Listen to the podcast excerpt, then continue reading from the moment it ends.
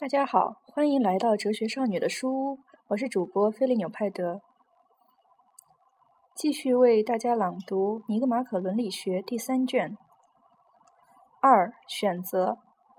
在说明了出于意愿的行为和违反意愿的行为之后，我们接下来讨论选择。它显然与德性有最紧密的联系，并且比行为更能判断一个人的品质。选择显然是出于意愿的。但两者并不等同，出于意愿的意义要更广些，因为首先，儿童和低等动物能够出于意愿的行动，但是不能够选择；其次，突发的行为可以说是出于意愿的，但不能说是出于选择的。有些人把选择等同于欲望、怒气、希望以及某种意见，这显然都不对。首先，选择不像欲望和怒气那样为无洛格斯的动物所共有。其次，不能自制者的行为是出于欲望的，而不是出于选择的。与此相反，自制者的行为则是出于选择的，而不是出于欲望的。第三，欲望和选择相反，欲望却不与欲望相反。第四，欲望是对于令人愉悦的或痛苦的事物的，选择则不是。选择更不是怒气，出于怒气的行为和出于选择的行为相去甚远。选择也不能说是希望，虽然这两者显得很相近。首先，选择绝不是对于不可能的东西的。如果有人说他能对不可能的东西进行选择，他一定是说傻话。希望则是可以对于不可能的东西的，如不死。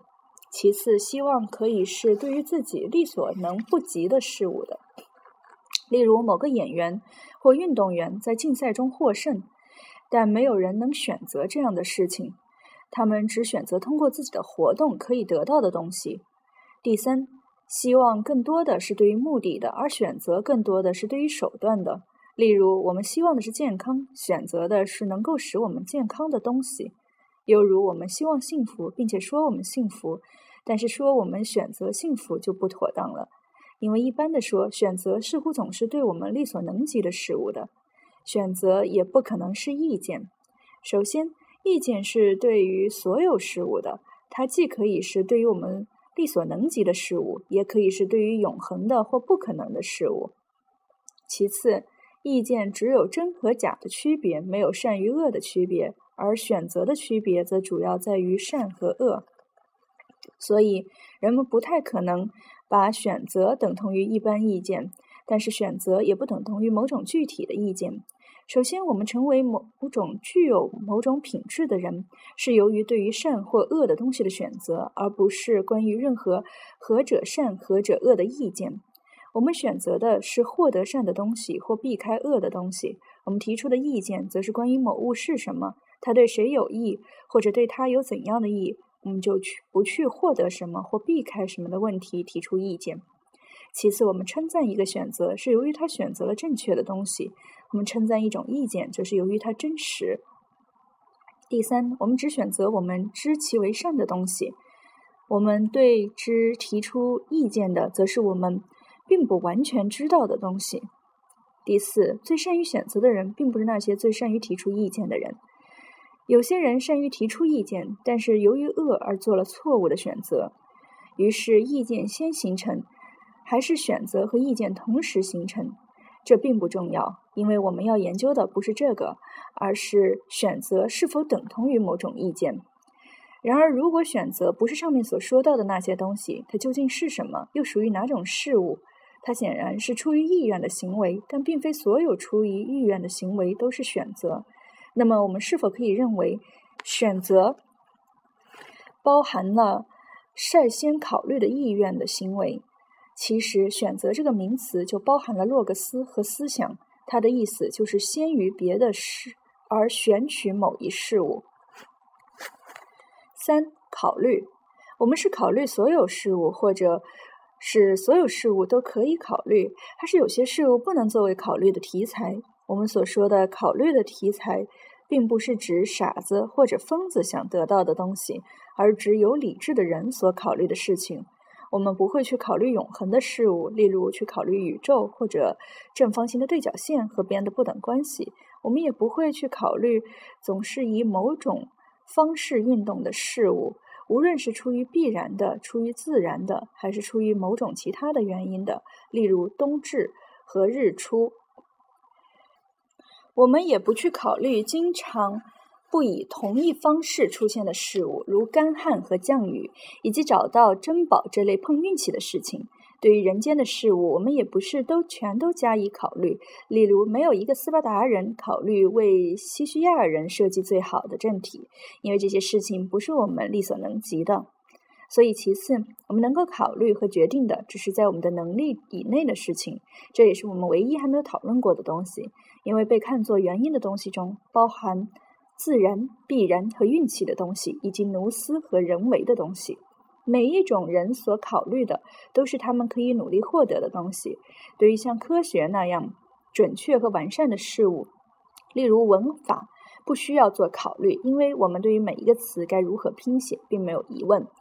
但是那些既属于我们能力之内，又并非永远都如此的事情，如医疗或经商上的事情，就需要做考虑。我们考虑航海的事多于锻炼的事，因为航海的不确定性更大。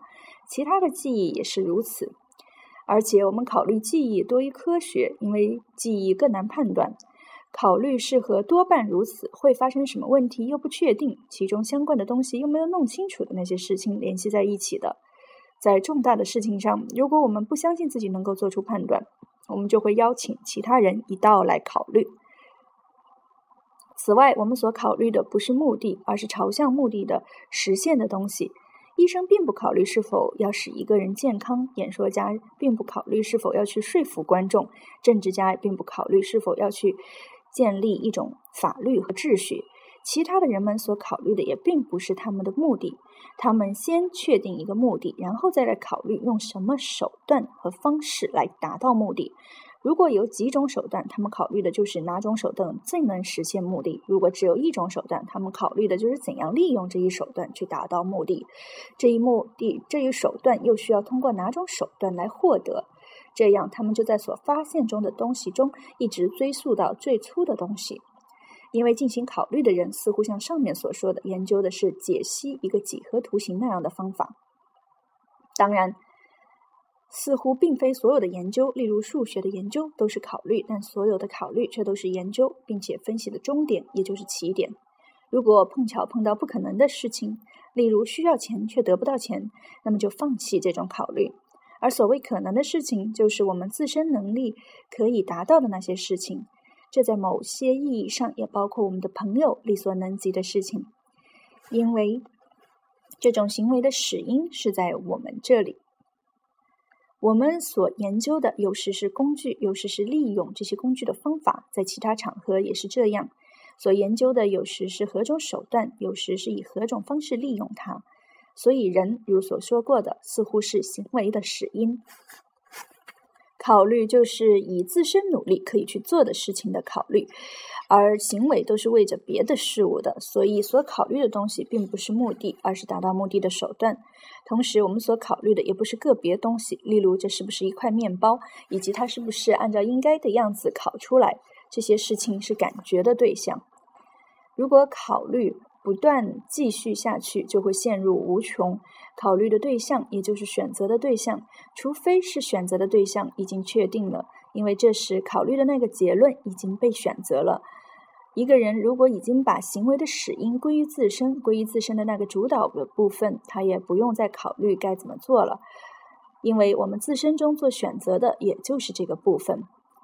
这可以由荷马诉说的古代政体的例子得到说明。在这些政体中，王向人们宣布他们的选择。既然所选择的是我们考虑之后所祈求的东西，那么选择也就是经过考虑之后对力所能及的事物的期望。因为在选择了某种经过考虑而确定的事物时，我们也就会按照所做的考虑而祈求它。关于选择，我们就概括的说到这里。这里我们已经表明了它的题材的性质，以及它是对于朝向目的的实现的东西的。四希望，如已经说过的，希望却是对于目的的。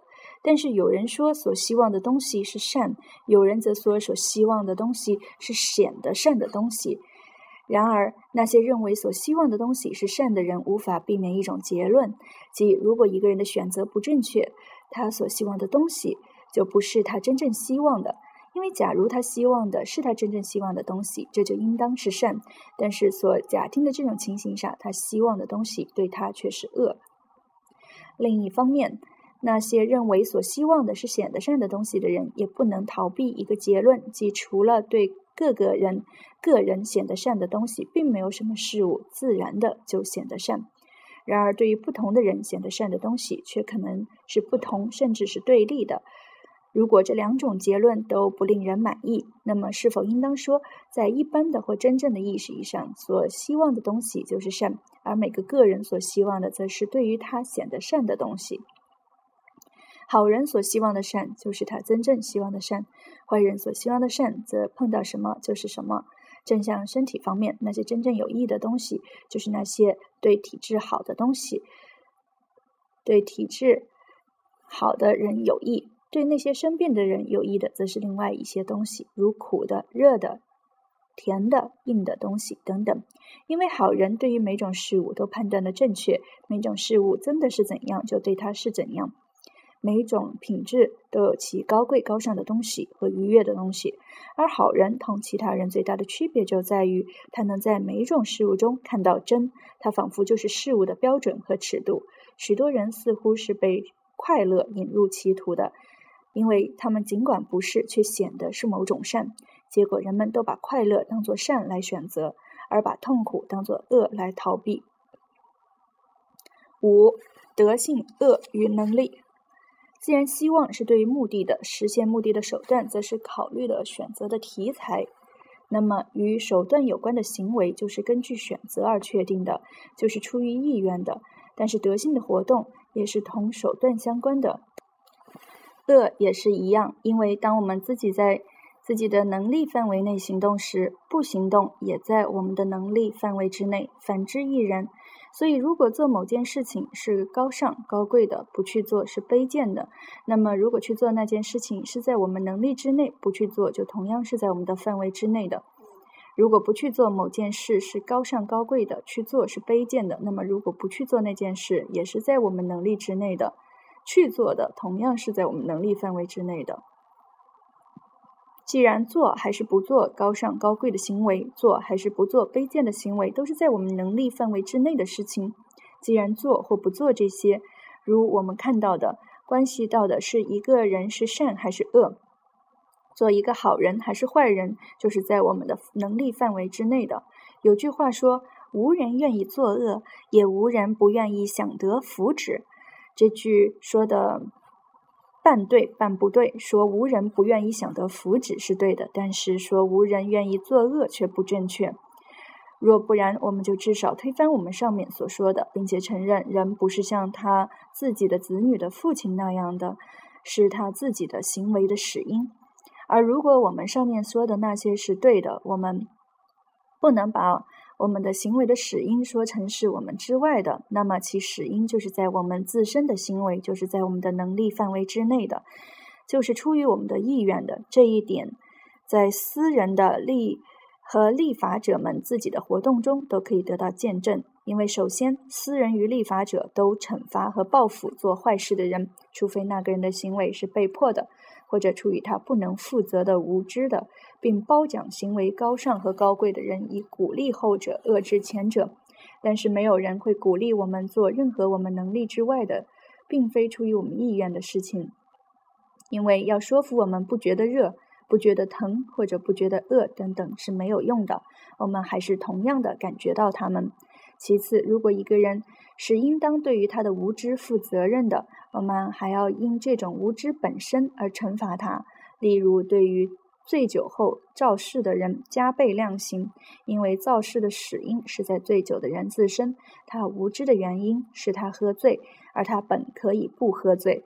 第三，如果一个人本应当知道法律的规定，并且获知他也并不困难，却由于不知道他而犯了罪，我们也要惩罚他。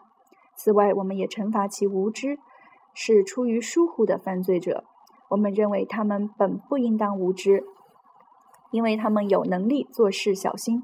有人可能提出争论，说有的人也许天生就不会做事小心，但是这些人还是要他自己来对他们形成了这种不会做事的小心的品质负责任。这正像，如果他们由于做事不公正，或把时光消磨在饮酒等等上面而变得不公正或放纵，他们就要自己对这件事负责任一样。因为首先，一个人的品质就决定于他怎样运用他的能力。这从人们为着竞赛活动而训练自己的例子就可以看出来，他们是不间断的锻炼的。如果一个人不知道品质是养成于行为的，他就是全无感觉了。其次，说一个做事不公正或行为放荡的人，并不希望成为不公正的或放荡的人，是不合洛格斯的。如果一个人不是不知道，却做着会使他变得不公正的行为，那么必须说他是出于意愿的变得不公正的。但是这并不意味着只要他希望，他就能够不再不公正而变得公正。这就好比一个病人不能够希望病好就好。当然，他可能出于意愿的、出于生活的不节制或者不听从医生的话而得病。如若这样，他曾经是能够不得病的。但他一旦丢掉了这个机会，他就不再能那样了。这就好比你把石头扔出去了，就不能再收回来。但是你能够不把它扔出去，因为行为的始因在你自身之内。同样，不公正的人或放纵的人一开始是能够不变的那样的，所以他们是出于意愿的变得不公正或放纵的。但是他们已经变得不公正和放纵之后，他们就不能不是不公正的。或放纵的了。第三，不仅灵魂的恶，而且身体的恶，有时也是出于意愿的，因而受到谴责。尽管没有人会谴责一个人生的丑陋，我们却谴责一个人由于不当心或缺乏锻炼而造成的丑陋。对于身体的孱弱和发展的障碍也是这样。没有人会谴责一个生来失明或者由于得病或意外而失明的人。相反，我们反而怜悯他。但是我们谴责一个因不节制或放纵而生明的失明的人。所以在身体的恶之中，受到谴责的是由我们自己的原因造成的恶，而不是我们不能对之负责任的那些恶。如若这样，我们所谴责的。其他的恶，也就是在我们的范围之内。可能有人说，我们都追求对我们显得善的东西，但是他们对我们显得善这件事情却不在我们的能力之内。而每个人的善观念，有时又是由他的品质决定的。所以，如果一个人在某种意义上对他的品质负有责任，他也就在某种意义上要对自己对其善的观念负有责任。如果一个人对于自己的善的观念不负有责任，就没有人对他所做的恶负有责任。每个人都是出于对其目的的无知而做事情的，并且认为这样子做就将获得他的最大的善。他追求其目的的行为也就不是出于选择的行为。所以，一个人似乎需要天生具有一种视觉，使他能够正确的判断和选择真正善的事物。一个生来就具有善品质的人，也就是在这种判断上有自然的禀赋的人，因为这种禀赋是最好的、最高尚、高贵的馈赠。它不是我们能够从别人那里获得或学会的，而是生生生来而具有那样始终具有的东西。具有了这样的禀赋，也就是具有了完善而高尚、高贵的本性。如若这种说法是对的。那么，为什么德性比恶更加是出于意愿的呢？对好人和坏人来说，目的都是同样的，是由自然的或不确定什么的。而人们无论做什么，其活动都是指向这一目的的。那么，一种被一个人视为目的的东西，是否并非由自然赋予，而部分的取决于他自己，或者是否目的是自然赋予，德性却出于意愿？因为好人做好事情都是出于意愿，无论答案是何者，恶都像德性一样是出于意愿的。因为在坏人身上，尽管不是在他对于目的的选择中，也同样存在着行为的原发性。所以，如所说过的，如果德性是出于意愿的，因为我们自己是我们的品质的部分的原因，而正是由于我们具有某种品质，我们才会确定那样的目的。恶也就是出于意愿的，因为对于这两者来说，情况是相同的。我们已经概略的讨论了德性的一般性质，表明了德性的种，即它们是适度，是品质，表明了德性使我们倾向于去做，并且按照勒格斯的要求去做，产生着德性的那些行为，以及德性是在我们能力之内和出于意愿的。但是品质出于意愿的情况与行为不一样。对于行为，我们只要了解具体情况。我们可以自始至终的掌握，而对于品质，尽管我们可以在初始时掌握它，我们却察觉不到它的细微的发展，正如我们察觉不到病的发展一样。但是，由于品质是在我们能力之内的，它们仍然是出于我们的意愿的。但我们还是再回过头来谈谈那几种德性，谈谈它们的性质。与之有关的题材，以及他们同这些题材相关的方式，在讨论的过程中，我们也会说明白有多少种德性。今天就朗读到这里，下一部分我们将继续为大家朗读第三卷的具体的德性的部分。谢谢您的收听。